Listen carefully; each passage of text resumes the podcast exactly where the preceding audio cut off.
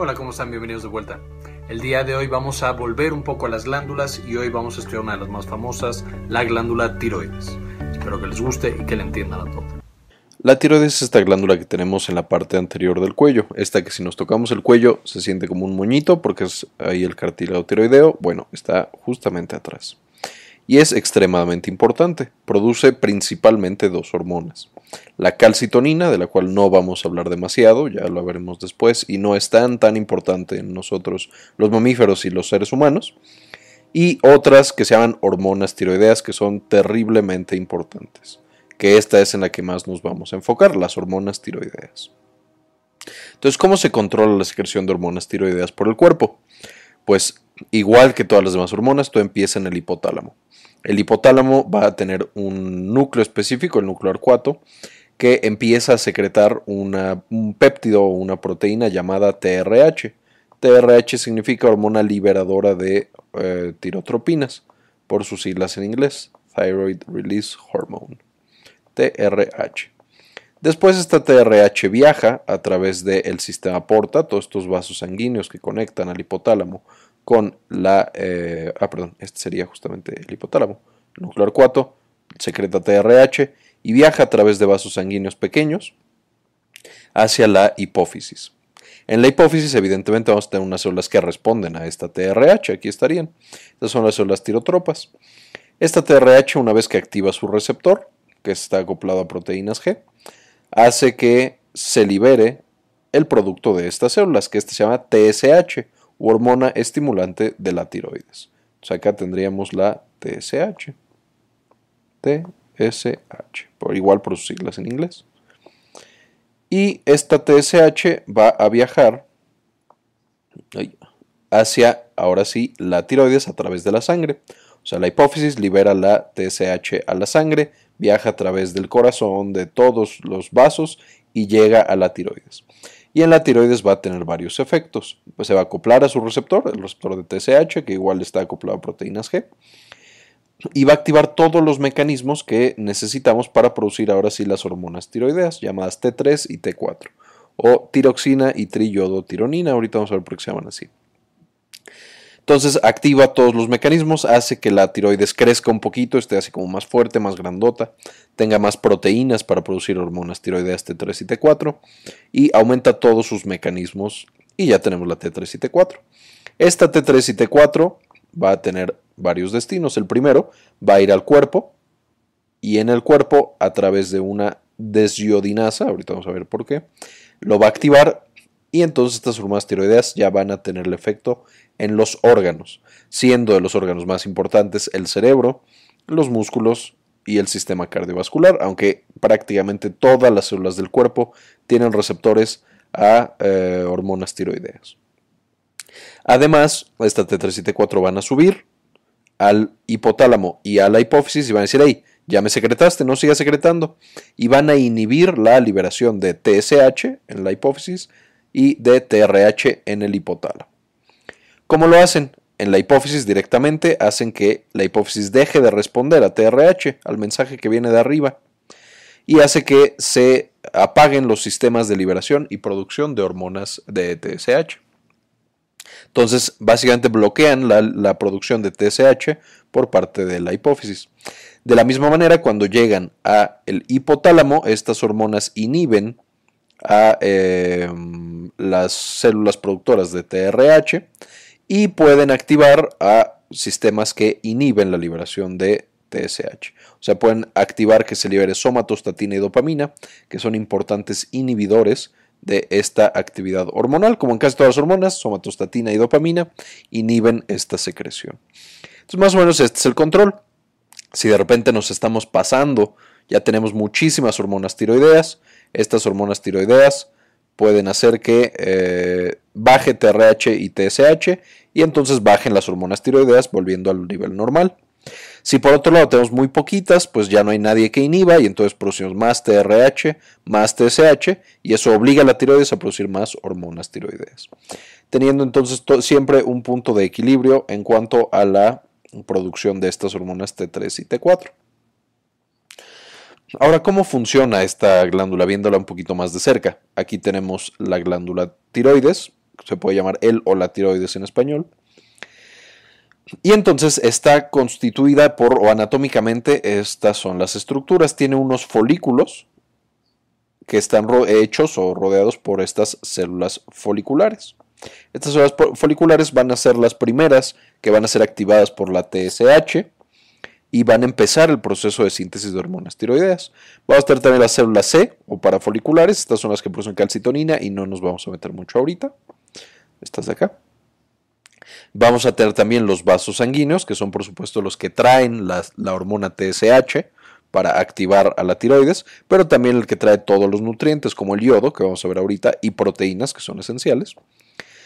Y vamos a tener, por supuesto, que las células em, foliculares van a producir una como sustancia proteica llamada coloide.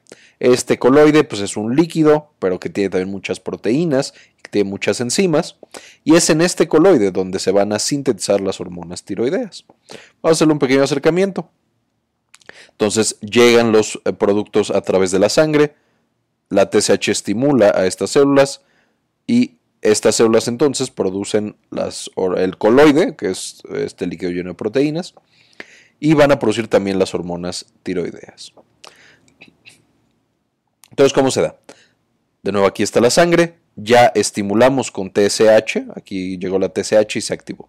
Entonces vamos a activar primero que nada un cotransportador llamado NIS.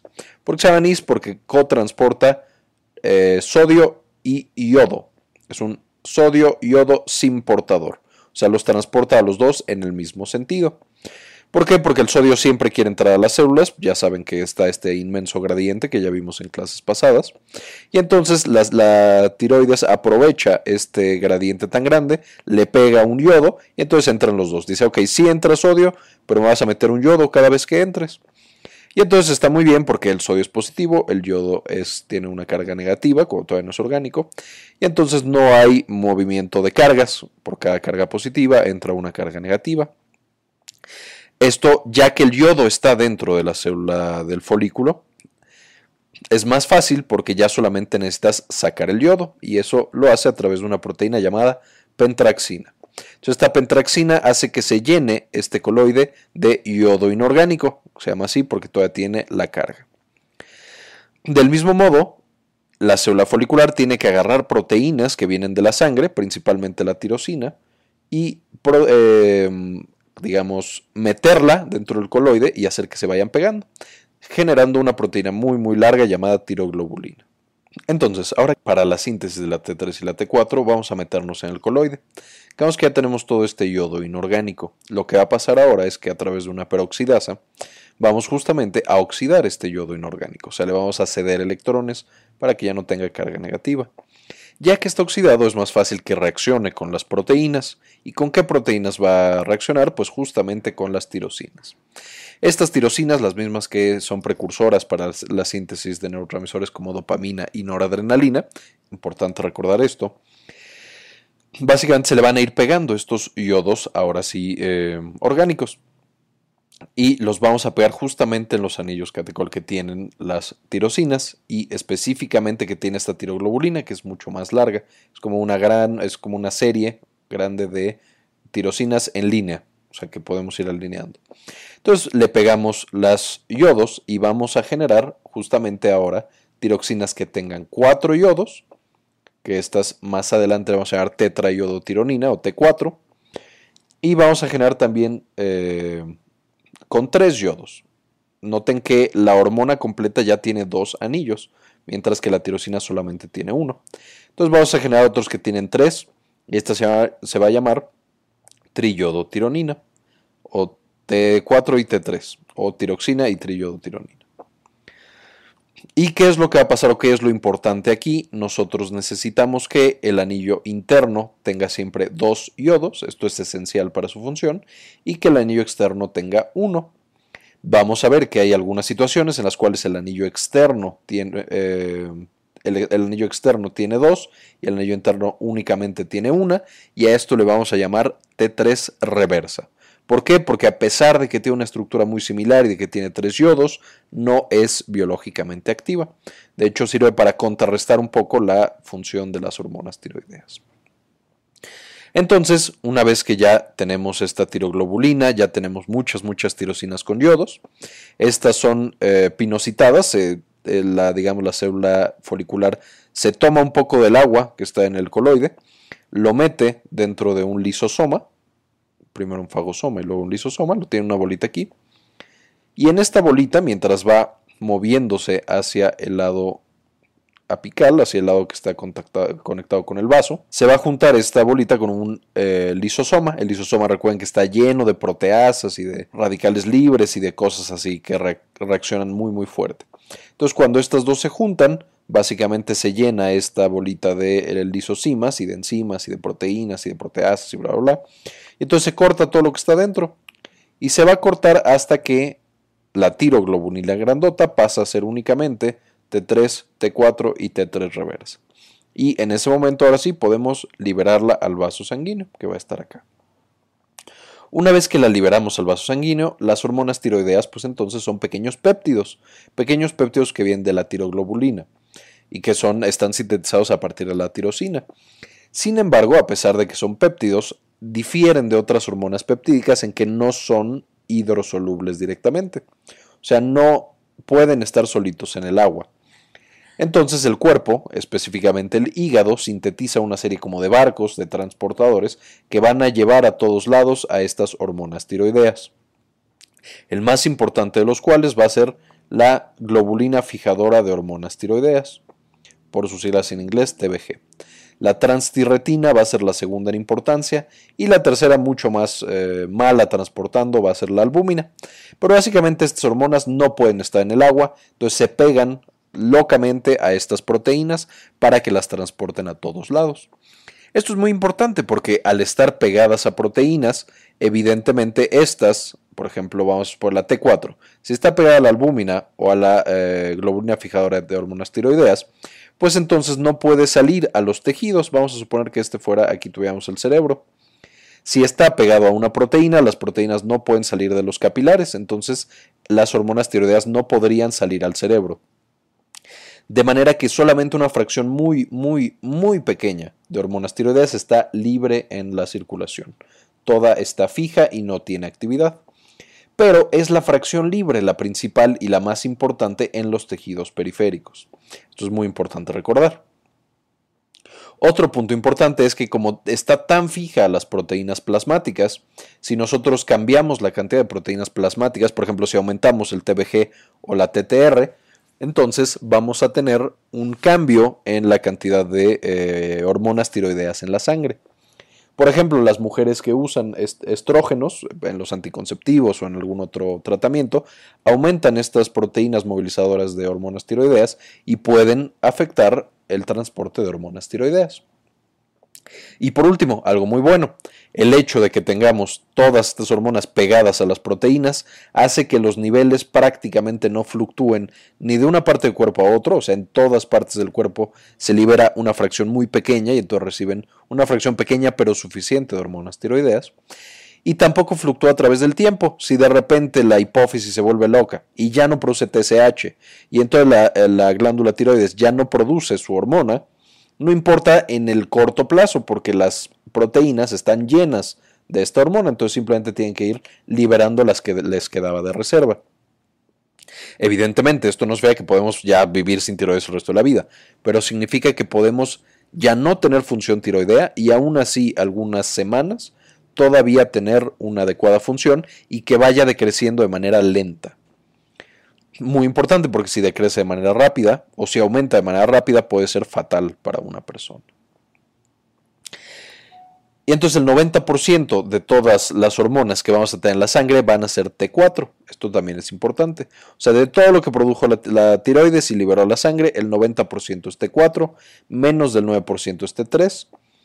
Eh, y bueno, menos del 1% va a ser T3 reversa. De hecho, T3 reversa es un porcentaje muy muy pequeño, excepto en ciertas condiciones especiales. Ahora ya que tenemos las hormonas tiroideas viajando a través de la sangre, quedamos que el 90% va a ser T4 o tiroxina. Este T4 entonces cuando llega a los capilares y cuando llega a las células, a todas las células del cuerpo, se va a enfrentar con dos hormonas que son las desiodinasas. Las más importantes van a ser la desiodinasa 1 y la desiodinasa 2, aunque también tenemos la 3.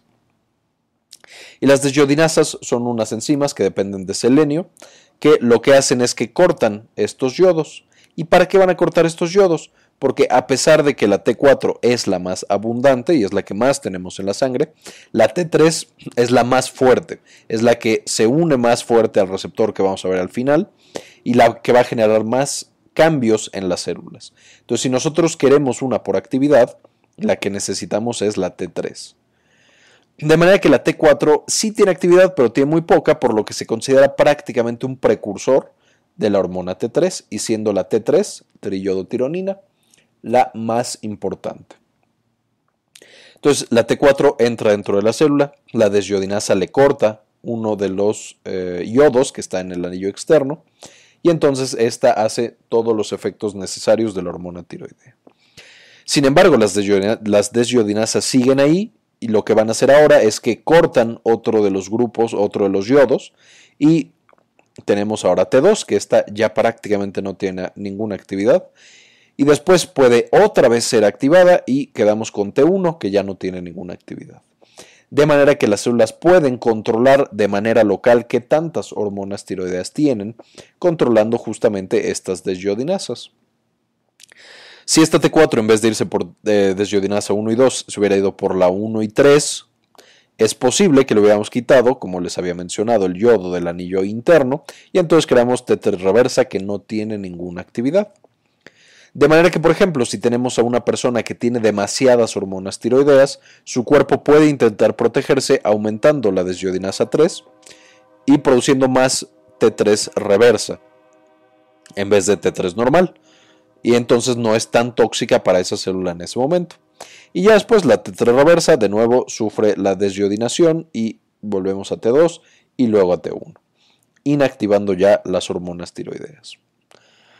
¿Dónde van a estar estas desiodinasas? Quedamos la desiodinasa 1, va a estar principalmente en hígado, en riñón y en tiroides justamente. Y es la que también va a inactivar las hormonas tiroideas en la propia tiroides para que no generen ahí sus efectos. Además, la desiodinasa 2 va a ser muy importante especialmente como regulador de la función tiroidea. Por ejemplo, la hipófisis va a tener mucha desiodinasa 2, el sistema nervioso central, principalmente la corteza cerebral y el hipotálamo, y también la placenta tienen grandes niveles de desiodinasa 2. Esto también es importante porque si tenemos una que es la que lo activa y otra que es la que lo regula, hay algunas enfermedades en las cuales podemos tener mal una y no la otra.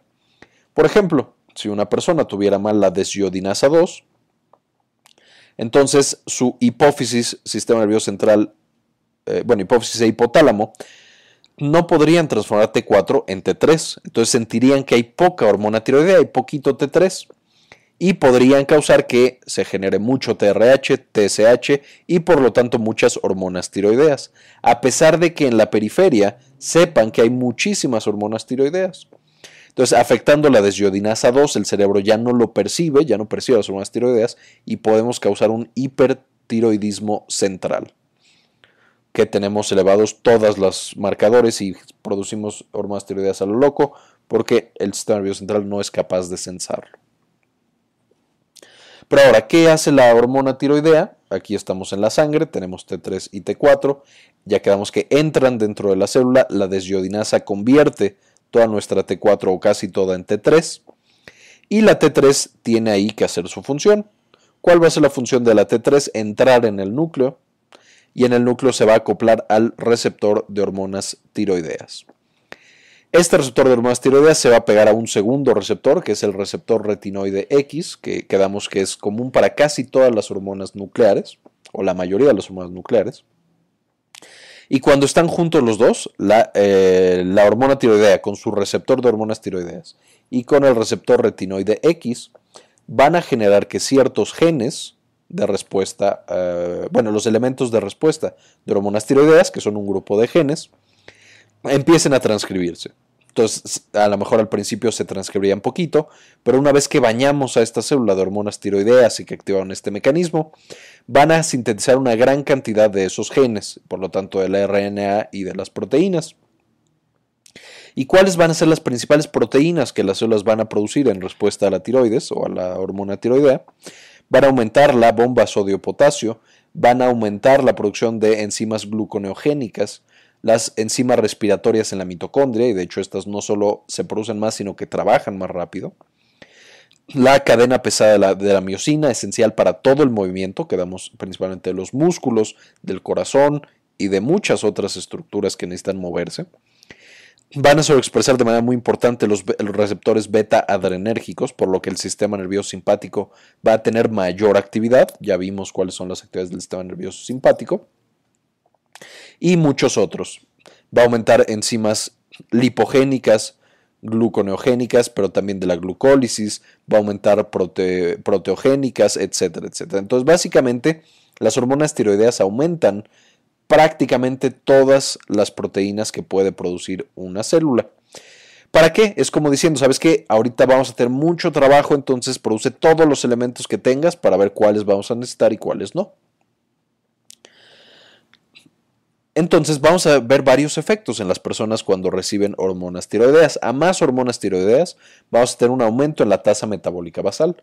Por esto, porque las células están produciendo todo, todo, todo lo que pueden producir lo más rápido que puedan va a haber un aumento en el metabolismo de los carbohidratos, el metabolismo de las proteínas y el metabolismo de los lípidos. Aquí de manera curiosa, cuando nosotros aumentamos la hormona tiroidea, aumenta tanto la eliminación, o sea, el catabolismo de los carbohidratos, como el anabolismo, o sea, las células lo producen y lo destruyen mucho más rápido, para que de nuevo haya suficiente de todo. Sin embargo, el balance va a ser, mientras más hormonas tiroideas, más consumo va a haber de carbohidratos, proteínas y lípidos. Y por supuesto, un aumento muy importante en la bomba sodio-potasio ATPasa. Y aquí lo tenemos de nuevo. Tenemos el parámetro, niveles bajos de hormonas tiroideas y niveles altos. La tasa metabólica basal es baja con bajos niveles de hormonas tiroideas y alta con altos niveles. Cuando aumentamos los carbohidratos, si bajamos, perdón, cuando vemos los carbohidratos, si bajamos las hormonas tiroideas, disminuye gluconeogénesis y también eh, glucólisis y glucogenólisis. Y se mantiene normal el nivel de glucosa en la sangre. Cuando tenemos niveles altos, igual, aumentan ambos parámetros y se mantiene la glucosa normal. Con el metabolismo de las proteínas, disminuye síntesis y disminuye proteólisis cuando tenemos niveles bajos de hormonas tiroideas y aumenta síntesis y proteólisis con niveles altos. Sin embargo, con niveles muy altos el balance es negativo y tenemos pérdida de músculo. En el metabolismo de los lípidos, si bajan las hormonas tiroideas, baja la lipogénesis y la lipólisis y aumenta el colesterol sérico. Este es como lo que encontramos en la sangre. Sin embargo, si tenemos niveles altos, aumenta la hipogénesis y lipólisis, ganando un poco más la lipólisis, y el nivel de colesterol va a bajar en la sangre. La termogénesis disminuye conforme disminuyen las hormonas tiroideas y aumenta igual de manera proporcional. Y la respuesta autónoma va a ser normal si bajan las hormonas tiroideas, pero si aumenta el nivel de hormonas tiroideas, aumenta la expresión y la sensibilidad de los receptores beta adrenérgicos. De manera que un paciente con hormonas tiroideas muy altas puede tener como una respuesta autónoma simpática extrema. Entonces tiene taquicardia, tiene hipertensión, puede tener sudoración fría y diaforesis, puede tener ansiedad, puede tener temblor, etc. Entonces, ya viendo más o menos cuál es el panorama general de las hormonas, vamos a poner un pequeño ejemplo. De nuevo tenemos aquí nuestro hipotálamo, nuestra hipófisis y nuestra tiroides. Y de manera normal, el hipotálamo libera 1 de TRH, estos son por, supuesto números arbitrarios. Este 1 de TRH viaja a través del sistema porta y en la hipófisis hace que se libere 3 de TSH. Y el 3 de TSH llega a la tiroides y hace que liberemos 9 de T3 y de T4. Sin embargo, esta persona no tiene yodo. ¿Qué significa que no tenga yodo? Significa que el, el hipotálamo secreta 1 de TRH que llega a la TSH la TSH libera 3, o sea, todo normal, pero cuando nosotros llegamos a la tiroides, esta TSH sí activa todo lo que tú quieras, activa NIS, este eh, es importador de sodio y yodo, pero no hay yodo, entonces solamente mete sodio. Y como el yodo es esencial para la síntesis de hormonas tiroideas, pues entonces no hay hormonas tiroideas. Al no haber hormonas tiroideas que le digan al hipotálamo y a la hipófisis, ya secretamos hormonas tiroideas, todo bien, entonces por supuesto el hipotálamo dice, no, algo está mal, tengo que mandar más señal. Y entonces tenemos 4 de TRH y ahora 12 de TSH. Sin embargo, como no hay yodo, seguimos en cero de hormonas tiroideas. Entonces, a este problema, a este problema cuando la tiroides por alguna razón no está pudiendo responder a la hipófisis y al hipotálamo, se le llama hipotiroidismo, porque hay pocas hormonas tiroideas, primario. O sea, lo que disfuncionó fue la tiroides, hipotiroidismo primario. Esto es, por ejemplo, también eh, cuando los pacientes tienen anticuerpos, o sea, una enfermedad autoinmune, la que generan anticuerpos contra la tiroides, que estos anticuerpos llegan y destruyen a la tiroides, ojo, no la activan, sino que la destruyen, también genera un hipotiroidismo primario, porque la tiroides, por más que quiera responder, pues está siendo atacada y destruida, y entonces tenemos que los pacientes ya no tienen función tiroidea. A esto le, le llamamos tiroiditis de Hashimoto y es de las enfermedades autoinmunes más comunes y de las enfermedades endocrinológicas más comunes, estas hipotiroidismos. De manera importante también quedamos que la TSH generaba cuando llegaba la tiroides que la tiroides creciera. Entonces, si nosotros tenemos una deficiencia de yodo, como era el primer ejemplo, y la TSH está en 12, entonces la tiroides tratando de trabajar más y más y de producir más tiroideas, a pesar de que no puede porque no hay yodo, vamos a tener que esta tiroides crece mucho. Y a ese crecimiento tan grande, bueno, a cualquier crecimiento de la tiroides, le llamamos bocio. Los pacientes con una bola inmensa, que es la tiroides en el cuello, se dice que tienen bocio. Esto no sería igual con la tiroiditis de Hashimoto, porque como estamos destruyendo la tiroides, no le damos tiempo de crecer, y aunque haya 12 de TSH, no puede crecer. A todo esto es tiroiditis, perdón, hipotiroidismo primario. Tenemos bajas hormonas tiroideas, alto el TSH y alto el TRH. Vamos a suponer que ahora el problema es con la hipófisis. La hipófisis tuvimos, no sé, una hemorragia y se murió una parte de nuestra hipófisis. O tenemos un tumor que no produce nada, pero destruyó una parte de la hipófisis y ya no hay respuesta. ¿Qué pasaría entonces? Si lo normal es que se produzca 1 de TRH, 3 de TSH y 9 de hormonas tiroideas, pues el, hipotálamo sigue igual, el núcleo 4 produce 1 de TRH, pero la hipófisis de nuevo no puede responder, entonces produce 0 TSH. Y como hay 0 TSH, pues entonces la tiroides tampoco va a responder, también va a estar en 0. Y para compensar, el hipotálamo empieza a secretar 4 de TRH, pero por supuesto no hay respuesta abajo porque la hipófisis está fuera de juego, fuera de combate. A esto, cuando la hipófisis es la que no está respondiendo, le llamamos hipotiroidismo secundario. ¿Por qué? Porque no está disfuncionando la tiroides, la tiroides está bien, es la hipófisis la que no está funcionando. Entonces, el hipotiroidismo secundario es hormonas tiroideas bajas, TSH baja y TRH alta. Y hay algunas patologías, ya quedamos que pueden afectar el hipotálamo, pero no son tan comunes. A esas se les llamaría hipotiroidismo, si es que las hormonas tiroides están bajas, terciario. Los más comunes es el primario y el secundario. ¿Y qué va a pasar con este paciente que no tenía yodo o que tuvo una enfermedad autoinmune y no tiene hormonas tiroideas? Si le pasa cuando apenas es pequeño, cuando es un bebé, entonces vamos a tener, por supuesto, el bocio, o sea, el crecimiento muy grande del cuello, específicamente de la, de la glándula tiroides. Y este bocio es característico. Sin embargo, también vamos a tener que, como la tiroides es tan importante para que se, desarrollen los músculos, haya crecimiento, vamos a tener pacientes que son muy chaparritos, que nunca crecen, y también tienen poca masa muscular, son en general débiles, digámoslo así. Pero también, de manera muy importante, vamos a tener trastornos en el cerebro. El cerebro necesita de las hormonas tiroideas para hacer sinapsis, para mielinizarse, para desarrollarse y funcionar en general. Entonces, los pacientes que no tienen hormonas tiroideas al nacimiento tienen retraso mental y muchas deficiencias mentales. A este síndrome, afortunadamente, ya no lo vemos tan común, pero se le llama cretinismo. Cuando un paciente nace y tiene poquitas hormonas tiroideas, va a tener todas estas alteraciones en los huesos, en la altura, en los músculos, en el cerebro, retraso mental.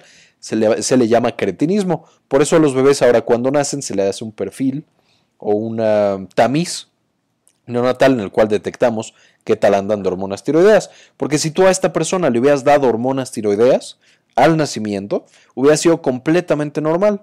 Pero como no recibió, no se desarrolla, no es completamente normal. Si una persona ya es grande, ya es un adulto y entonces empieza a comprobarse en la tiroides, esto es muy común, por ejemplo, en la eh, menopausia y también en los hombres ya mayores, en la famosa andropausia, la hormona tiroidea, o perdón, las glándulas tiroideas dejan de funcionar muchas veces. ¿Y qué es lo que tienen las personas? Tienen mala memoria y concentración, porque no, el cerebro ya no está funcionando bien, pueden tener depresión de manera muy importante, eh, tienen fatiga, se sienten fríos todo el tiempo porque no están produciendo calor por falta de hormonas tiroideas, empieza a aumentar de peso porque ya no están gastando energía porque baja la tasa metabólica basal, tienen pérdida de peso, les falta el aire, pueden tener problemas en el habla, no escuchar bien, el corazón les late muy, muy despacito, tienen eh, una, acumulación de, una acumulación de ciertas sustancias en la piel, a lo que se le va a llamar mixedema. Eh, pueden tener también eh, una disminución de los reflejos musculares. La función gastrointestinal disminuye, entonces están constipados. Y tienen también trastornos reproductivos, como por ejemplo las mujeres dejan de menstruar si es que no estaban en la menopausia, y en la menopausia también pueden tener más problemas genitourinarios. Todo esto generan. Y de manera más grave, si nosotros no hacemos nada, las personas entran en coma, por el cerebro básicamente deja de funcionar sin hormonas tiroideas, y empiezan a acumular estas polisacáridos en la piel y en todos lados y llegan a una situación grave llamada coma mixedematoso. Y poco tiempo después, si no recibe tratamiento, la persona fallece por falta de hormonas tiroideas. Ahora vamos a ver el ejemplo opuesto. Quedamos que de nuevo el hipotálamo secreta 1 de TRH, 3 de TSH la hipófisis y 9 de hormonas tiroideas en respuesta. Pero ahora tenemos anticuerpos y estos anticuerpos no destruyen la tiroides, estos son más, más amables. Estos anticuerpos lo que hacen es que se pegan al receptor de TSH. Esto se veía que de manera normal el, el hipotálamo producía 1 de TRH, la hipófisis respondía con 3 de TSH, pero esta TSH de la hipófisis se junta con los anticuerpos que llegan y se pegan al receptor de TSH y lo activan. Entonces estos anticuerpos son como TSH falsa, TSH producida por el sistema inmune. Entonces la tiroides ve la TSH de la hipófisis y ve la TSH del sistema inmune y produce 20 de hormonas tiroideas, o sea, produce muchísimas.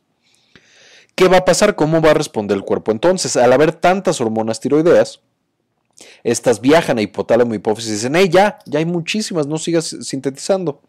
Entonces van a dejar de producir, vamos a tener cero de TRH, cero de TSH, pero como tenemos estos anticuerpos periféricos, pues igual va a ser una locura y vamos a tener muchísimas hormonas tiroideas. Entonces aquí tenemos hipertiroidismo de nuevo primario. ¿Por qué? Porque es la tiroides la que está disfuncionando, porque tiene demasiados anticuerpos que activan la TSH. Aquí importante notar, como cuando tú activas el receptor de TSH genera crecimiento de la tiroides, entonces esta enfermedad que tiene anticuerpos, a pesar de que no sea TSH verdadera, también genera crecimiento de la tiroides y bocio. El bocio no es solamente que la, la tiroides trabaje menos o más, es siempre que tú actives mucho el receptor de TSH. Y estos anticuerpos son muy comunes, se le llaman enfermedad de Graves. Los pacientes tienen hipertiroidismo y además por otras alteraciones tienen que los ojos también se llenan de lipopolisacáridos y empiezan como a protruir. Entonces tienen exoftalmos, ojos salidos. ¿Cómo está este hipertiroidismo primario? Hormonas tiroideas elevadas y todo lo demás bajo.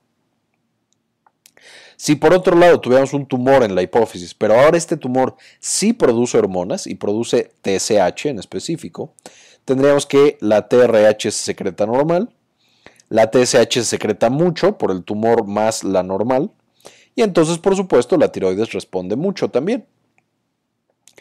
¿Cómo es entonces la reacción? Pues el hipotálamo deja de producir, pero la hipófisis pues ya le vale porque el tumor produce y produce sin respuesta a nada. y la tiroides también está hiperactiva. A esto le llamamos, ay no, aquí perdón, es una flecha hacia arriba, es hipertiroidismo secundario. Tenemos muchas hormonas tiroideas, tenemos mucha TSH y tenemos muy poquita TRH. Hipertiroidismo secundario.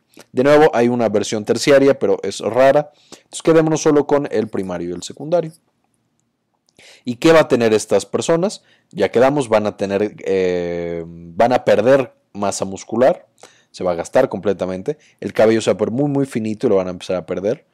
Van a tener gota, van a tener mucha sudoración, taquicardia, pueden tener hipertensión, pueden tener pérdida de peso, van a dejar de menstruar, si es que todavía están menstruando, van a tener temblor y en situaciones extremas van a tener llamado, van a tener algo llamado tirotoxicosis o tormenta tiroidea, que será como el nombre anterior, en el cual tienen mucha, mucha descarga adrenérgica y esto puede llevar a que el paciente también muera, también fallezca, por problemas cardiovasculares principalmente.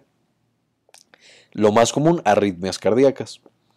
¿Qué se hace en estos pacientes? Pues se puede bloquear la respuesta de hormonas tiroideas, o sea, tú le das algo que ya no se produzcan hormonas tiroideas, pero el tratamiento de urgencia, como lo principal que está generando las alteraciones es la descarga adrenérgica, los receptores beta adrenérgicos que estamos expresando además, se trata con beta bloqueadores. Y muy bien, eso sería todo por la clase de hoy. Si quieren, después vemos más a fondo la patología de tiroides, específicamente los hipo e hipertiroidismos. Mientras les sugiero que revisen el boron y este libro Hormones, Brain Behavior, muy buenos los dos. De ahí saqué toda la información y todas las imágenes son del boron y un par de acá o de Wikipedia. Bien, espero que les haya gustado, que le hayan entendido. Cualquier duda no olviden dejarla en los comentarios, cualquier cosa que necesiten, que necesiten saber. Y como siempre, yo no se cambia el mundo, compartan la información.